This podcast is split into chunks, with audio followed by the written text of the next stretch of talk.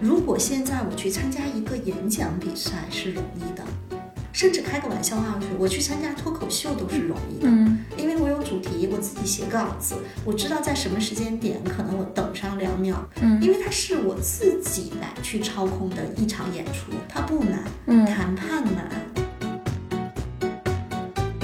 有一个小伙伴，我就发现他的责任成就都非常靠前，但是他的统帅特别靠后。然后我看了他给我写的邮件，我会发现他是一个特别好的执行者，嗯或者他能带一个小的 team 去执行，但是好像把他放在更高的位置上，他好像就缺少一种力量感。这个小伙伴也是和谐在前。就我现在在想，当年改革开放，比如说中国特色的社会主义，在某种意义上是不是也是会面对很多压力和挑战？但是是不是要有这样的心力和愿力，去力排众议，才能有这样的一种，我觉得这种果敢。我们在学盖洛普优势教练的时候，特别强调一点，就是个别和交往都在前面的管理者，很有可能你会只用你用的特别顺手的几个人，嗯其他人甚至会感觉到老板，呃，就是管理者有那个偏爱，嗯但是个别加交往就是有偏爱哦。欢迎大家收听《十人十集》，我是舒阳。我是薛逸然，世界上没有完全相同的两片叶子，也没有完全相同的两个人。看到差别，才能互相理解；关照他人，才能认识自己。我最近在上的一个线上课，会倡导大家做一项活动，叫找个人概念。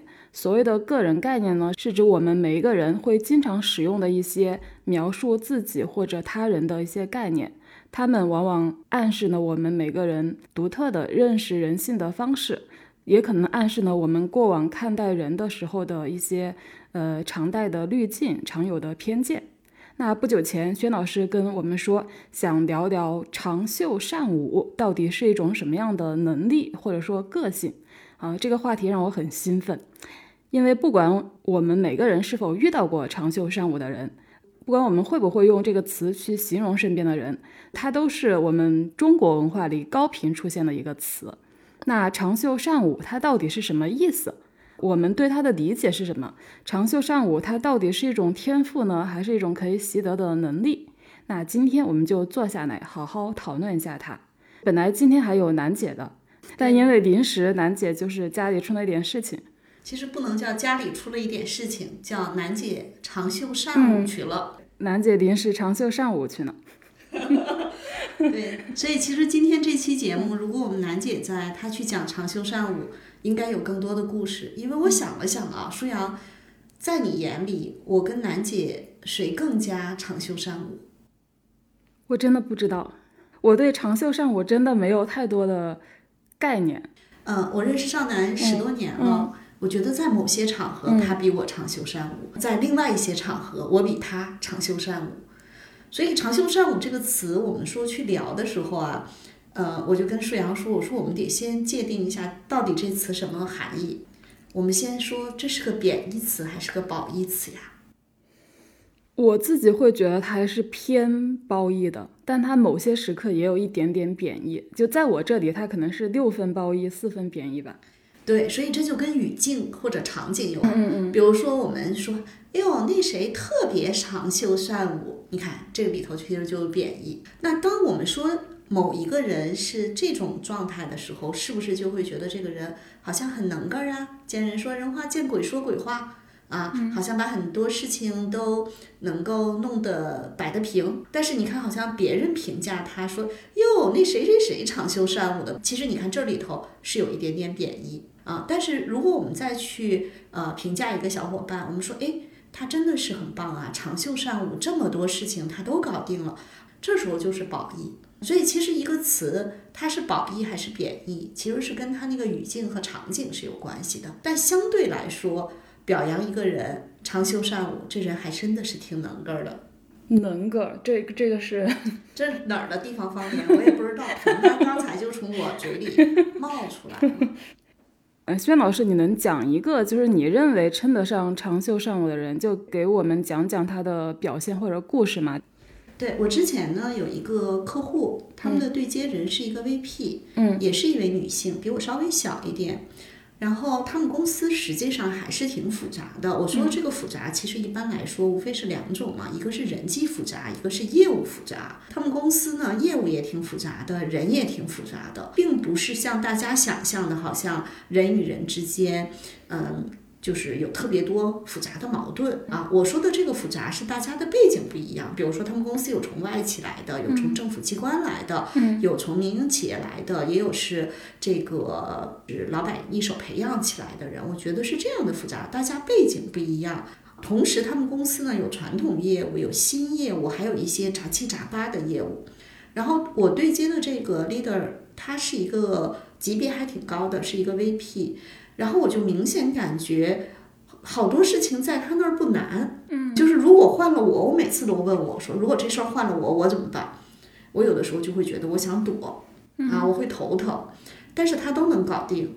然后我也问他，我说你在处理这些事情的时候烦吗？他说还好吧，他说不是很烦。我说那这事儿你知道你一定能搞定吗？他说那谁知道呢？我说那你怎么办呢？他说尽人事听天命呗，反正我是挺服他的。我比他大，但是有的时候我感觉我比他要唐突一些，冒进一些，就他更稳健。但很多事情他也都处理的比较温润，包括有些矛盾，在他那里都可以化解掉。嗯，这样的人不不常见。大多数我对接的企业客户，不管是老板还是 VP，都是比较有个性的。虽然他们能很能干。但是我很难用长袖善舞来去描述他们，啊，我再讲一个不长袖善舞的人吧，为了让大家能够更好的理解，啊，同样是我们服务的一个企业客户的创始人，一个老板，你会发现他非常有激情，啊，也很有能力，很多事情呢，你觉得他都能搞定，但是总会在某些特定的场合，你发现有点尬。啊，不管是内部还是跟外部合作，嗯，因为我这个角色呢，有的时候能够看到他们不同场景下他们怎么跟人去打交道，然后我就会发现，嗯，为什么他这么处理？然后甚至有的时候我想跟他分享一下，如果我在这个场合下我会怎么去做？但是我后来发现有些东西是教不会的，就是在那个当下，他一定按照他最本能的方式去处理，哪怕有一些尬。比如说讲一个例子，他有一次去。呃，也是一个他们业界的一个内部的交流的活动，他去了另外一个单位，然后那个单位的人我也认识，他们就跟我讲说，他的确有些尬，但是他人很好。你看，我觉得尬其实不是问题，大家其实还是觉得他人也挺好的，也很真诚，也很坦诚，所以他算不上长袖善舞，在某些场景下会有一些我们叫社交场景下的不太得体的行为，嗯，但是没关系嘛。但是很显然，他不是一个长袖善舞的人。那你觉得这个人他如果处在你刚才说的第一个人的那个职位上，他是不是就不太能够处理那个人需要处理的事情？对，所以他只能当老大。嗯，因为当老大就是他在承担某些，他即使嗯有一些过激的这个处理方式，但是他在承担那个风险。所以，我如果讲第一个，呃，比我小一点的那个女性哈，我觉得她的长袖善舞让我看到的最核心的两个特质是，呃，针对不同的任务，她其实是挺多办法能去应对的。比如说，因为像我作为外部的人力资源顾问，有的时候会要跟企业的高管去商量一些复杂人事安排，包括可能因为业务调整会有一些团队的合并。包括会涉及到一些裁员、分流等等这些事情，一定会涉及到。那这种时候呢，我就会觉得他会用比较嗯比较有办法，就是甚至可能是呃比较缓和的方式。有的时候虽然也比较呃严厉或者比较硬的方式，但是它不是只有一种方法。所以在处理复杂场景下的复杂问题，我会觉得他每一次的招数都不一样。但是处理的都还不错啊，我觉得这是第一个特点，是针对事儿的。第二个特点是针对人，比如说对上级，比如说他们公司的大老板也不是一个特别好打交道的人，他们公司的评级，就我刚才讲了，VP 和这个 C 某 O 这一个层级的人也不太好打交道。嗯，啊，我觉得他都能够处理的还不错，啊，但是他又不属于我们说的那种八面玲珑的人，就他天生又不是特别八面玲珑的人。我也在想，为什么他跟这些其实同级很难打交道？嗯，你搞定老板还容易一些，搞定同级不太容易打交道。我曾经问他，我说有一些场合，如果你明显感觉到有一个人有一个同级的 leader，他这个观点或者想法有问题的时候，你会反驳吗？他说，嗯，一般情况下我不太会去反驳。我说那什么情况下你去反驳呢？他说明显感觉要出问题。那我才会站出来。就我觉得他那个包容度啊，弹性其实还蛮大的。然后对下级，楠姐今天没在，楠姐要在可能会笑。就我是一个比较苛求的人，我觉得我说的这个 leader 他比我会更包容，他会看到很多小伙伴的优点，也很能包容他团队里小伙伴的缺点。比如说我会跟这个人去吐槽，哎，你们团队那谁谁谁不行啊，然后他就笑一笑说，嗯，他这方面可能是有点弱，不过没关系嘛。啊，你看这个事情还可以这么这么这么做，嗯，那不就觉得挺牛的，嗯。好，因因为我确实是对长袖善舞，就我觉得我好像没有遇到过，就是薛老师刚才说的那种人，可能是我的人人生经验以及职场经历太有限了，所以我我关于长袖善舞，其实更多的还是就觉得他经常出现在一些那那种媒体文章里面，就比方说。在外交场合形容这个外交家长袖善舞，然后刚好是之前薛老师给我们分享了一篇讲邓小平，就是讲邓小平这个长袖善舞的外交能力的一篇文章。然后这篇文章里对邓小平进行了这样的一段文字描写，我念一下：具备统帅的经验和才干，个人风格刚毅果决、从容自信，具有极强的现实感。思维敏捷灵活，可以很快地把握对方的意图，并以惊人的坦率，能够同对方进行伙伴式的交谈，从而获得对方的信任。然后这是那个那个文章里的那段描述邓小平的话。读了这段话之后，就我我把它记了下来。我我把它这个刚才这段描述分成了三个部分。然后第一个部分呢是讲这个统帅才干、刚毅果决、从容自信，就我把它归为一类。然后第二个部分呢是说极强的现实感，然后这个描述给我比较深的印象。然后我们待会儿可以讨论一下，就是这个现实感到底是指什么。然后第三个部分呢，其实就是说他思维敏捷灵活，可以快速的把握对方意图，用惊人的坦率进行交谈，然后获得对方的信任。这个描述就是更加场景化，就像是一个谈判场景的一个表现。呃，我觉得我们接下来可以就是探讨一下，就是这一段文字描述。可以先从刚才说的那个现实感说起，怎么理解？就作为这个非常厉害的外交家的邓小平，描述他的这个现实感，就轩老师你是怎么理解的？呃，现实感这个，我看到这篇文章的时候，其实我的感受是特别深的。嗯，呃，因为我总和舒阳说，我是一个现实感超强的人。嗯，你要跟我谈太虚的、太空的，我也真聊不起来。嗯，我也不太懂。嗯，我就是天天看着各种各样的现实。我跟楠姐，我们经常做。啊，to B 的，就是给企业客户做管理咨询服务，嗯，这个过程中就非常有意思。就是我是一个超级现实的人，大家听听我经常说的话就是了。我我列了一下，比如说招聘不仅仅是人力资源部的事儿，然后什么呃，如果你希望管理去创造价值，如果你的公司规模太小，管理可能真的不太创造价值，还是个成本啊。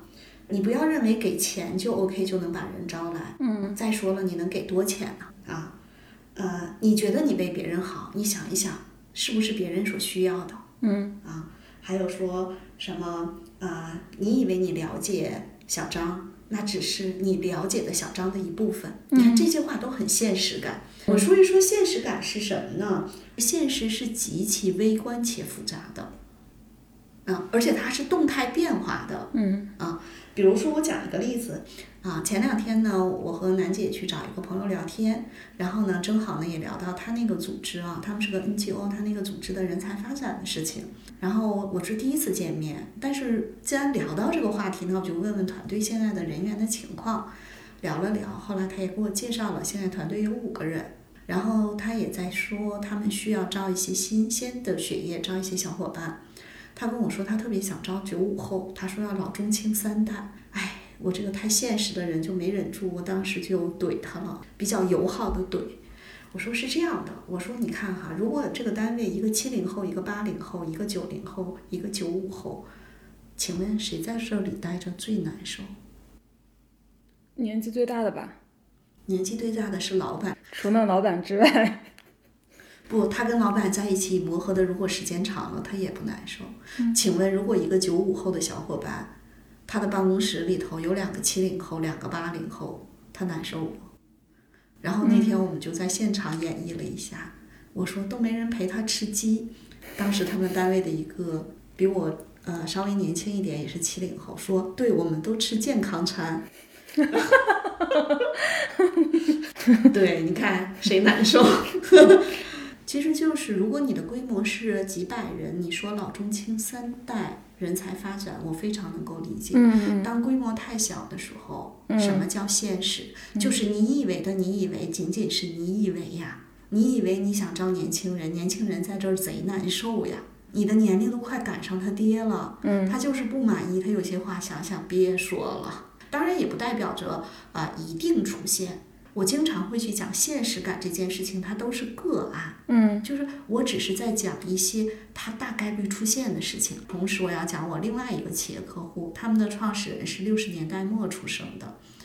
然后呢，他说我很努力的跟我们单位的八五后和九零后混在一起，是因为啊、当人数不多的时候，如果老板高高在上，实际上下面大家小伙伴也很不舒服，他自己也会有这种割裂感。其实这些就是我们所说的现实感。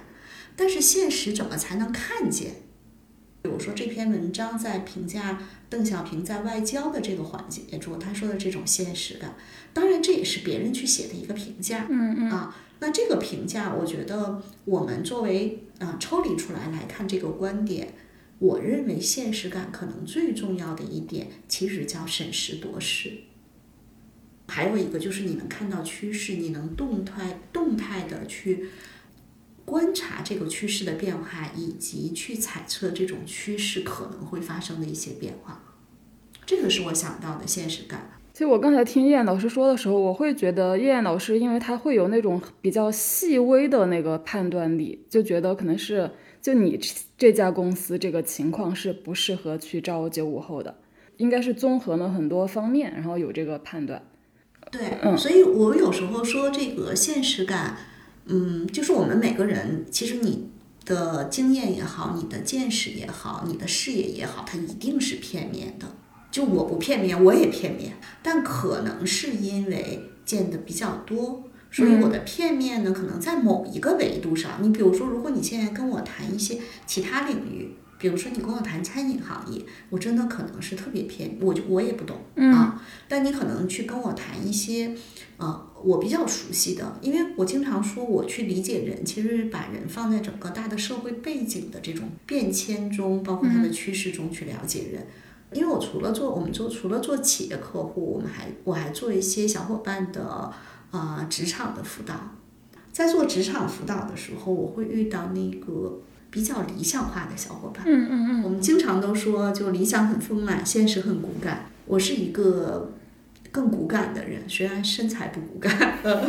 这时候就出现了一个点是，我其实从内心里头是尊重这样的理想，但是我我总是喜欢把它还让它接点地气儿，所以有时候呢，我想把它拉下来，拉到就是地面上来去思考问题。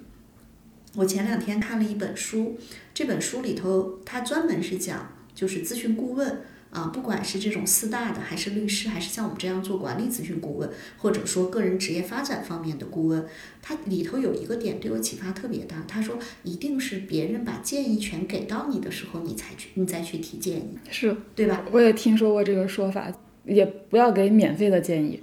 对，所以这时候我是会，呃，当别人需要我的时候，我会去说。嗯，如果人家不需要我，我不用去去去说什么。对啊，在这个过程中，其实就会遇到相对，包括舒阳咱们写的那本书里头，也是说要给理想主义喝点冷水。嗯那这个为什么要泼冷水？打着引号的泼冷水，其实就是把它拉回到现实感。呃，我在做 C 端小伙伴的咨询的时候，我通常是一个这样的方式。我跟大家讲完，大家就会觉得这个方式其实特别有意思，是什么呢？就是如果特别理想主义的人，我会稍微泼点冷水，但是你不能泼多啊，泼多了那个太让人难受了。人家的理想就是他支撑他前行的勇气和动力嘛。我会泼点冷水。然后还把他揪到地面上，跟他谈谈，接接地气儿。同时，我要给他一些更现实的一些策略和方法，然后去支持他实现他的理想，或者说往理想的那个方向去走。所以，这个是对于那个相对比较理想的，对于特别乐观的小伙伴。我会踩踩刹车，跟他说：“哎，你可以再考虑一下这些点，不要仓促的去做决定。”这两个呢，其实都是相当于给人家泼冷水。然后呢，还有一些小伙伴来找我，他特别的谨慎，特别的焦虑，特别的不知所措。这样的小伙伴，我反倒是要想办法跟他说：“哎呀，现实并不像你想的那样。”像我们在录上一期节目的时候，舒阳说他的同学的。同事跟他说：“离婚的女人都过得不怎么样。”嗯嗯，就这句话其实他也不对，对吧？啊，那我可能会对于这种比较焦虑的小伙伴，会给一些给点勇气，给点信心，甚至我还会帮他去对接一些资源。嗯，这个资源其实可能就是已经在前行这条路上往前走了几步的人，他们可能已经看到光了。嗯啊，我让他们彼此结个对子，分享一下。你看。这个其实就是我们说的现实感，其实是什么？是一种体感。所以我相信那篇文章，他在呃描绘这个邓小平的这个长袖善舞的时候，他说的这个现实感，我觉得可能也是审时度势，然后也是有一种更接地气儿的去考虑当下。然后呢，这个也不是一锤定音。而是根据变化，然后再去做一些调整。我说一下我对现实感的理解。就刚才说邓小平吧，就但凡看过一些这个历史资料的，都会知道，很多人会评价邓小平他很务实嘛。对，不管黑猫白猫，抓到帽子就是好。对对对对，我觉得这这一点肯定是跟现实感也是非常契合的。然后就我自己理解现实感，刚才叶然老师说那那句话说理想很丰满。但是我觉得现实很丰富，对对，现实很丰富。嗯，对对对，所以我觉得，如果当一个人他发现现实的丰富性的时候，他可能也能从中找到乐趣吧，就不一定就是沉浸在那个丰满的理想里面。就我是这么感觉的。嗯，这里头说到识人识己，我就想说，就有一些人。就是可能那个理想的那个点哈，就是远方有有一个虚弱的那个灯光或者那个灯塔，那可能是他内心里的那个一个向往的方向或者一个灯塔。的确是有一些小伙伴盯住了那个之后，他好像就是看不见当下的丰富，甚至他对当下的丰富还有一种排斥，甚至会觉得嗯，他不想要啊。嗯，我觉得这个点是人和人不一样，我们不能说。哪一种好，哪一种不好？嗯啊，只是在讲长袖善舞的这个词的背后，其实它更多的是跟现实互动啊所形成的一种一种特质，我觉得是这样。是的，是的。然后我们可以回到刚才我说到的那个第三点，就是说，呃，描述邓小平他思维敏捷灵活。快速把握对方意图，以惊人的坦率进行交谈，获得对方的信任。我觉得这就特别像一个。谈判高手的一个表现，然后那我会觉得他其实当把他的这个长袖善舞的能力放在这这个谈判场景的时候，可能说他更多的是一种能力。我会觉得，那这些能力是不是其实是可以后天训练的呢？后天训练这事儿哈，实际上在盖洛普的理论中，他也会去强调，就是当你在你的天赋领域里头去训练的时候，你会更容易。如果找我解读过盖洛普的小伙伴，他们就会知道我经常说战略思维就是那个，就是战略思维那一趟的才干，我认为是好训练的。比如说一个小伙伴，他如果分析靠后，嗯，啊，包括我的分析就靠后。我跟大家讲一个特别有意思的，分析靠前的小伙伴喜欢做数学题和物理题，我今天呢，在我们家卫生间随手翻起了一本书，那本书呢比较奇葩，我也忘了书名了。嗯，大概就是这个，比如说，那嗯，都是老外写的，就是一些神奇的问题该怎样去处理。他当时就讲到这个搬家怎么搬，然后各种各样的搬法，过河怎么过，各种各样的办法。然后我打开一看，里面都是物理题。啊，它不是物理题，它其实是在讲物理嘛。嗯嗯嗯。然后我第一个感觉是我看到这个的时候，我不想去看。嗯。啊，就是我翻到这块儿的时候，我是抗拒的。嗯。因为它里头有公式。嗯。但是我后来是看了，我依然没看公式。嗯。啊，我只是看了看笑话。啊，所以你看，这个就是分析靠后的小伙伴，我们对这些东西是不感兴趣的。嗯。所以我后来学文科了啊。嗯。但是我在想，如果。我必须要去学，它是一门考试。我相信我能考的，不能说考得多好，但是是能及格的。但是考完试之后，你让我再花时间在这里，我不愿意。嗯，所以这就是，呃，有一些才干是排在我们后面，很有可能就是我们不喜欢做。嗯，啊，我有的时候说不擅长的根本原因，可能是你不喜欢嘛。嗯嗯嗯。所以刚才舒阳说这些能力是不是可以通过通过训练习得？我觉得要分两方面。第一个呢是叫人与人，就是不同的人相比，他一定是有差异的啊。比如说我讲一个小伙伴，这个小伙伴呢是一位男性。嗯，他前一段时间在一个公司工作的时候，他就很焦灼。他在财务部门，然后呢，他们的财务部门又特别的复杂，然后又涉及多个经理之间的分工、工作调整，他就很痛苦。后来他把这份工作辞了。那你想让他去训练长袖善舞，对他来说太难了。第二个呢是人可以跟自己比，嗯，比如说我们刚才讲到我学物理的这个例子，还是像这个小伙伴，他如果需要去跟人打交道。他想去调整这方面的能力，还是会有一些训练方法的。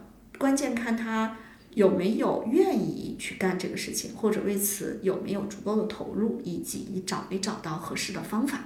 哎，那能说一下刚才说的这个训练方法吗？就我理解，更多的是这种，就是刚才说的长袖善舞，它更多的是一种沟通能力吧？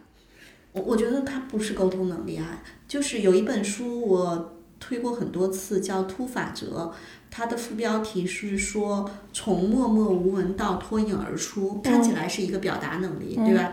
那本书的整个百分之六十的篇幅都在讲思维训练啊，包括这篇文章也写到了，就是你要有这样的思维敏捷。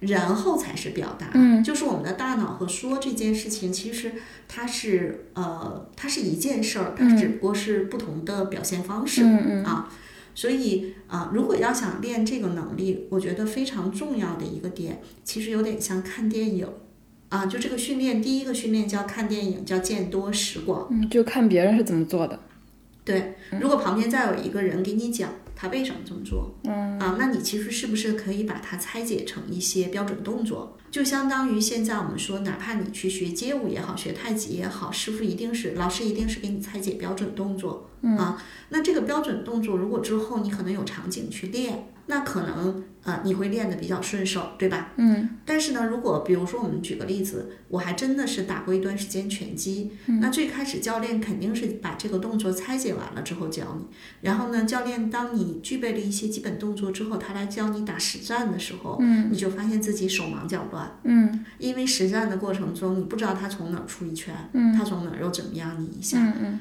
所以。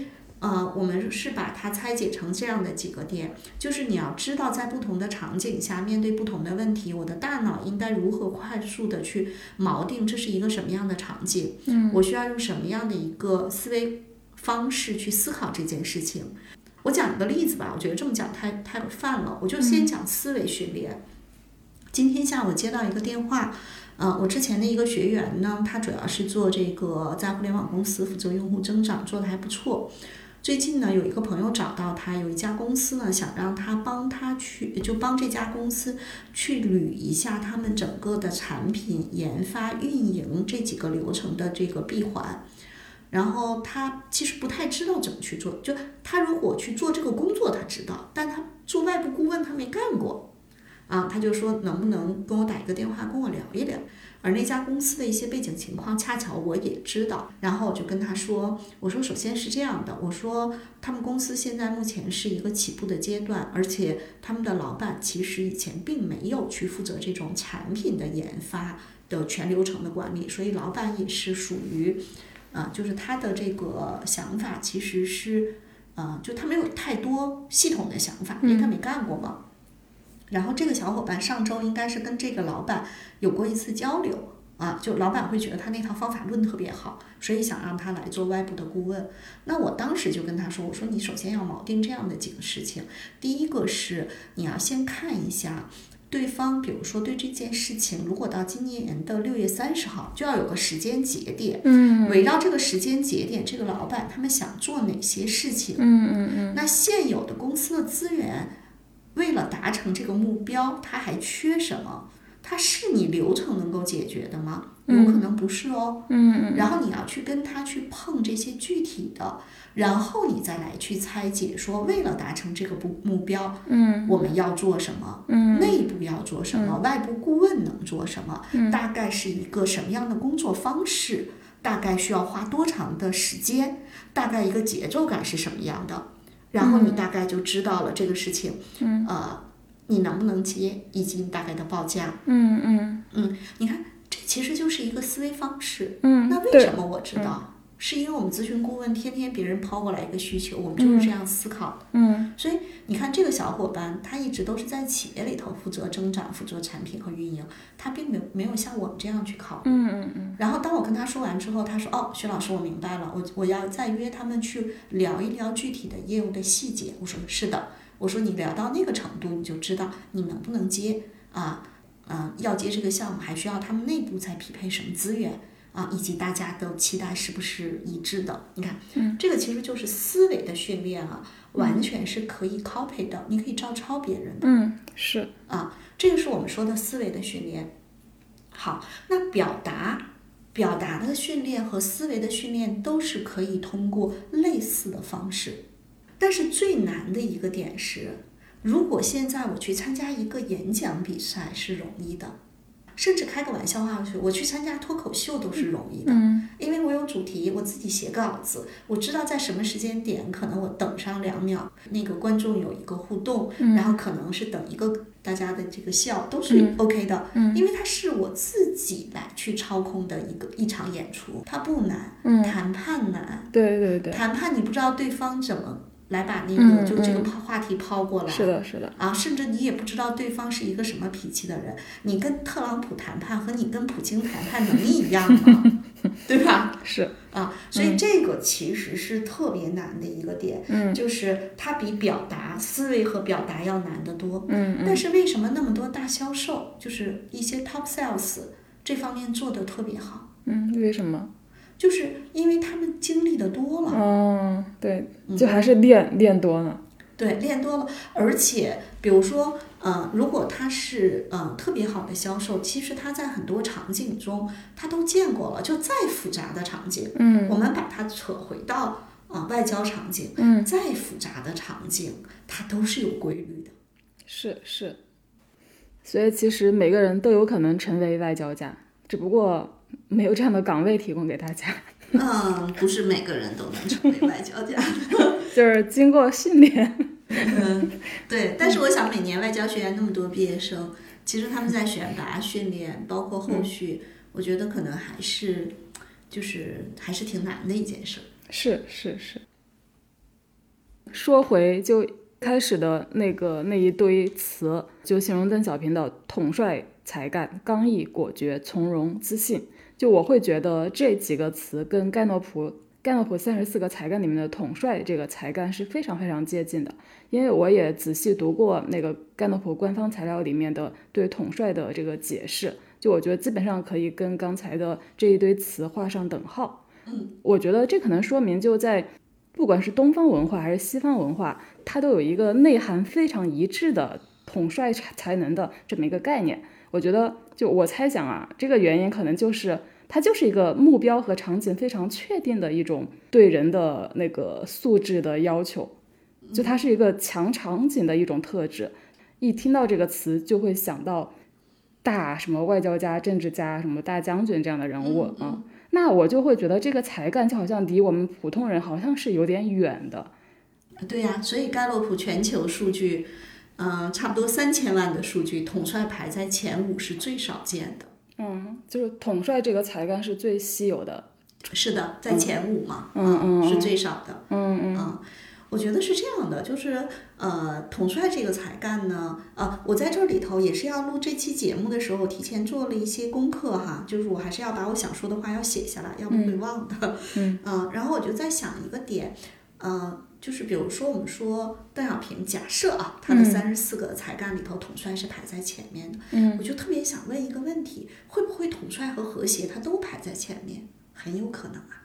我们先不说统帅，我们先说说和谐啊。和谐这个才干如果没有被非常好的运用，它可能是回避冲突；如果它稍微好点儿被运用，它很有可能是能够闻到冲突的前，那个就是香水会有什么前调，嗯然后冲突也有前调。和谐的人特别擅长闻到冲突的前调，嗯然后呢，他会去怎么做呢？他会去和稀泥，嗯嗯所以有一些和谐才干在前的人，别人会觉得他没有原则和稀泥，是因为他已经闻到了那个前调。嗯那么这是第二种，我觉得第三种就是很高级的和谐，很有可能是他不怕冲突，他也不和稀泥，嗯但是他能化解冲突。就是冲突在路上的时候，不管怎么着，就有点像那个八卦太极似的。嗯当然，这样的人有没有？我觉得我还要再找一找案例，等我找到的时候，我们在播客里头跟大家去讲。嗯，你说的是找就是你见过的人的案例。对，就是我要在我以前就是和谐排在前面的，我要再去翻翻我的企客户的某些高管的数据，嗯，我觉得有可能会有这样的案例。我现在脑子里其实是有指向的、啊，如果我找到了，下期或者之后跟大家分享。嗯，那么这个其实就是和谐这个才干，它有呃，比如说比较比较紧张、比较胆怯，他可能就回避冲突。嗯呃，能够适度的使用呢，就能够化解冲突或者和稀泥。能够比较好的使用呢，就是你看到他比较温和，但是他很坚定。就是我说，如果有和谐加统帅都用得好，会不会是这样的一种场景？我相信在呃一些国家领导人身上可能是有的。啊、呃因为我这个人不太愿意谈政治，嗯是因为我都不懂，所以我也就不多说了。但我相信可能是会有这样的人，我没见过，是因为我见到的人还太少了。嗯，好，我们回到统帅这个才干。嗯统帅这个才干，如果他在这个比较呃初级的使用场景中，就是比较霸道，就这事儿必须听我的。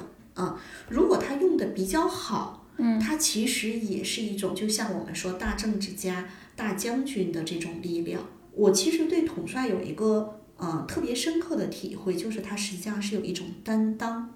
呃，我今天在呃在做我的这个周末要辅导的小伙伴，有一个小伙伴，我就发现他的责任成就都非常靠前，但是他的统帅特别靠后。然后我看了他给我写的邮件，我会发现他是一个特别好的呃执行者，嗯或者他能带一个小的 team 去执行，但是好像把它放在更高的位置上，他好像就缺少一种力量感。这个小伙伴也是和谐在前，是我这个周末要见到的小伙伴。嗯我就在想，我要去问他。怎么样能够让他内生出，就不是我让他变得更有担当，而是他内在生成一种力量更有担当。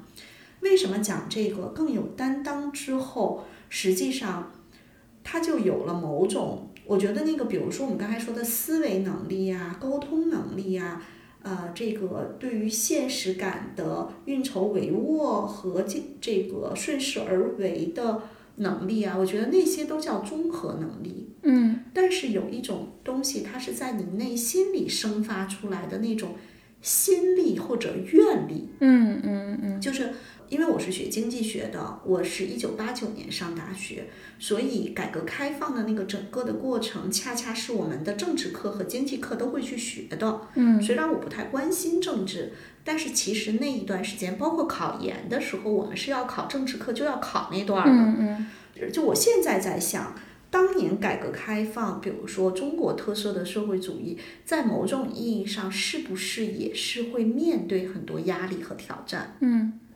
但是是不是要有这样的心力和愿力去力排众议，才能有这样的一种，我觉得这种果敢啊，我觉得可能这个是需要的。嗯嗯，而这个需要的过程中，其实在某种意义上是他内在的那种力量感。嗯嗯。啊，我是这么看的。我们只是从报告再来看这段话。是的，我觉得就是就那个人需要让别人都信他，这个事情才能做成。就首先他自己得信，我觉得可能是这种力量。对，嗯。好，那薛老师，你觉得前面对邓小平的这个描述，不管是说他的现实感也好，他的这种。呃，谈判场景的非常强的这种谈判沟通能力，以及刚才我们说到的统帅这个才干，就他加起来是不是就约等于长袖善舞？嗯，不一定，我觉得不一定。就是包括我最开始前面就去讲到的那个，就是那个女 VP 的例子。嗯，我觉得她的统帅没有那么强。嗯嗯，就是呃，但是实际上在某种意义上，她可能更像是一种责任的担当。嗯就她的统帅可能也没有那么厚，嗯，但是也可能没有那么前，嗯，她看起来会是一个比较温和的，嗯。啊，因为我刚才讲他对上评级还有团队里下属的小伙伴，包括各种各样的场景，他都能够应对，所以我觉得长袖善舞也它是一个词，它并不是只有一种模板，嗯嗯啊，那为什么会去想聊一聊长袖善舞这个啊这个词这种状态？因为我觉得想说另外一个点，就是这个世界变化太快了。嗯，我的确知道有一些小伙伴，他的盖洛普的报告出来之后，他更适合在相对稳定的体系里面爬楼梯。但是如果就是不管什么原因，他被甩出来了，他需要在一个大的嘈杂的这个广场上去求生。我是觉得长袖善舞，你可能既做不到邓小平，也做不到我说的前面那个我很欣赏的那个女的女性的 VP。做邓小平太难了。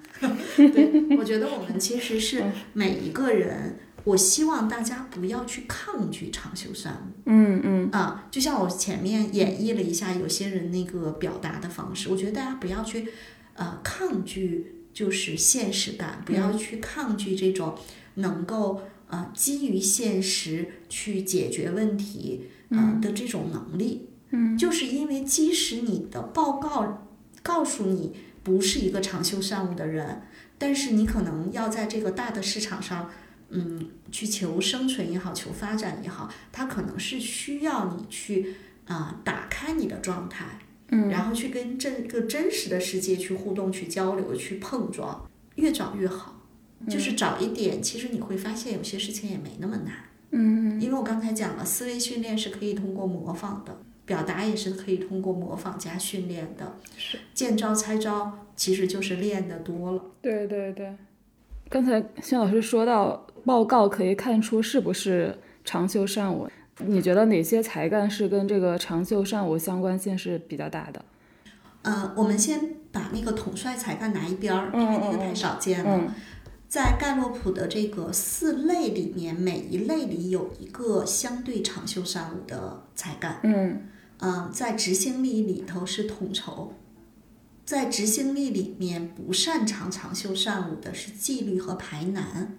啊，因为统筹呢是既有计划性又有灵活性。嗯啊，一有变化的时候，统筹还挺开心的呢。嗯啊，然后纪律呢是喜特别自律，喜欢所有的事情按流程在轨道里头运行。排难呢是稍微有点想找到那个问题的根源去解决，嗯，所以但凡一个小伙伴统筹比较靠前，他其实相对灵活一些，嗯。啊，然后影响力里面是取悦，嗯，但是取悦呢也要看场景，呃，有些小伙伴的取悦特别靠前，他的长袖善舞可能未必，比如说最近我们就在辅导这样的一个小伙伴，他的取悦虽然靠前，但是他现在在工作中遇到的挑战。他就不不是很长袖善舞，他本身也不是一个长袖善舞的人，因为他统帅很靠后，竞争也很靠后，但他现在其实面对一个非常挑战的呃职场的环境，所以我们只能说某些才干是跟这个相关。但是你像我说的这个小伙伴，取悦和沟通在前，统帅和竞争在后，其实他没有那么长袖善舞啊。就这个还是要去看，但是这是第二个，在影响力里头，一般来说取悦靠前的小伙伴会更灵活一些，尤其是在一些陌生场景中，嗯，呃，在关系建立中，适应排在前面的相对来说更长袖善舞一些，嗯，啊，是因为他的确是可以在不同的场景中，我给适应起外号叫大米粥嘛，嗯，啊，他就可以融入到那个环境中，嗯，那个别呢？个别看它跟什么匹配，嗯，个别是能够识别出来人的差异性。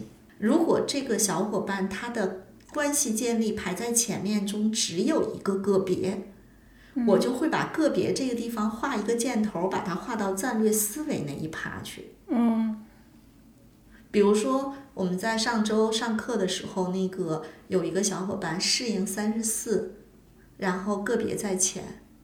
他倒是能看出人的，就是选角导演嘛，人和人之间的不同，但是他根本不想去适应那个环境，嗯嗯啊，所以那你想他没有这个没有这个心心力和愿力，他怎么能长袖善舞呢？啊，他要是就我们刚才讲这个例子，就这个小伙伴啊，就我说的这位男士，他要想长袖善舞，其实是有可能的，因为他统筹在前，他呃统帅也还比较靠前，他还比较自信。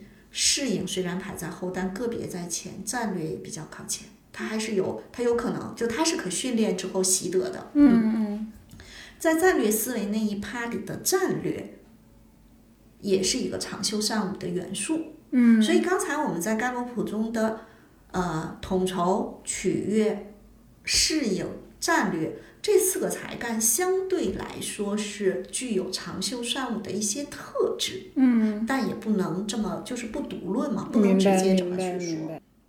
刚才其实最开始的时候，我们聊到这个，有的人会觉得长袖善舞、八面玲珑是有点贬义的。就确实是，就我对“八面玲珑”这个词在我这里是比较基本上是贬义的。就是，但但其实我也没有遇到，我觉得我好像没有遇到过我认为就是非常八面玲珑的人，因为我觉得我要见到一个人的八面也有点难。我也没法判断这个人是不是有八面。对，拿个记号笔标一、二。对，所以轩老师，你怎么看八面玲珑这个这种特质呢？就它也是一个真实存在的一种特质吗？嗯，我觉得还是有吧。嗯，就是，但在这里面，我觉得八面玲珑其实它更像是一个表现。虽然长袖善舞也是一个行为表现，嗯，但是长袖善舞的舞最后是要舞出成果的，对对对，啊，它是做事儿，嗯嗯，而那个更像是个表现。对，我觉得八八八面玲珑就更像是有点见人说人话，见鬼说鬼话。嗯，对，就是它是一种，就是啊一种表现啊，我觉得是这个。但是长袖善舞，我我对它的理解就是，第一个，它舞的背后其实是做事儿。嗯，而且加上时间轴，这个长袖善舞是把一堆事儿都做好了，它是有成果的。嗯，但是八面玲珑呢，你可能看到的只是它一面一面一面，可能也看不到八面，能看到三四五六面吧。嗯嗯。好，那回到长袖善舞，就是刚才说，就建议大家还是就，如果你是还是需要把自己抛到一个市场里面的，就还是多少要培养起一点长袖善舞的能力。那。如果说就是很难培养起来的人，那他适合选择什么样的工作呢？匠人啊，专业人士啊。嗯，对，就是我记得以前咱们好像聊过这个话题，就是有一些特别内向的、特别有才华的小伙伴，他要专注于他的作品和成果，并且把作品和成果找到合适的方式展现出来，然后等待被邀请。嗯啊，我记得我在讲自由职业者的那个课程上的时候也讲过，就是特别外向的、擅长整合资源的人，如果他在有他自己的一些啊，就自由职业者，当然他有他的专业特征哈，然后他可以去和别人去做一些联合啊、异业合作啊、嫁接啊、整合啊，这是相对来说比较外向，或者他不内向，但是他具有这种社交能力是 OK 的。但是如果特别内向的小伙伴，其实他如果想做自由职业者，其实他完全是可以专注在某一个领域去做一个类似于这样的匠人，然后但是他也不能什么都不去互动，他还是要把自己的某些产品或者某些作品啊发出来，然后被看见，等待被邀请。我觉得，如果不是长袖善舞的人，也不想去走那条路，那其实最好的一条路就是做一个匠人。好，现在进入回应听友咨询的环节。这次向我们提交自己问题的是小 K 同学，他遇到的主要问题是在带团队的过程中，觉得自己呃与人相处、与人合作会遇到困难，他的和谐和交往都靠前。他想知道怎么理解自己的这个特点，以及该如何改善。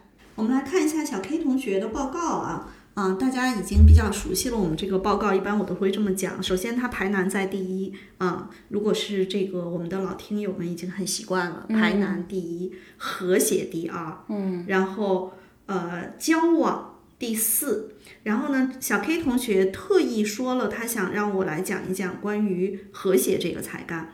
和谐这个才干呢，我刚才也讲到了，就是他在最最最基础这个层级就是回避冲突，就冲突让他不舒服，嗯。啊，然后呢，但是他和谐和排难加在一起，其实他又特别希望达成共识，嗯，那就会出现两种场景，就是比如说，呃，举个例子，如果是在一个他认为啊不重要的场景。比如说，他跟他的这个室友一起搬家，嗯，遇到的这个，比如说搬家公司或者保洁公司的人，可能让他有不爽的地方。假设呢，那个人跟他的室友有一些言语上的冲突，他有可能就和稀泥。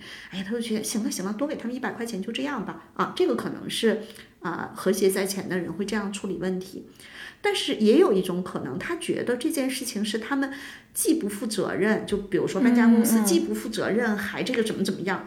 他不仅不给这一百块钱，他可能还要去投诉。这个时候就是排难。哦，所以我们老说三十四个才干像三十四件衣服，谁也不能可能只穿一件衣服就出来了，在不同的场景下会不一样。呃，和谐才干的小伙伴在这种比较长期的关系中，比如说他在一个公司里面，大家都是同事。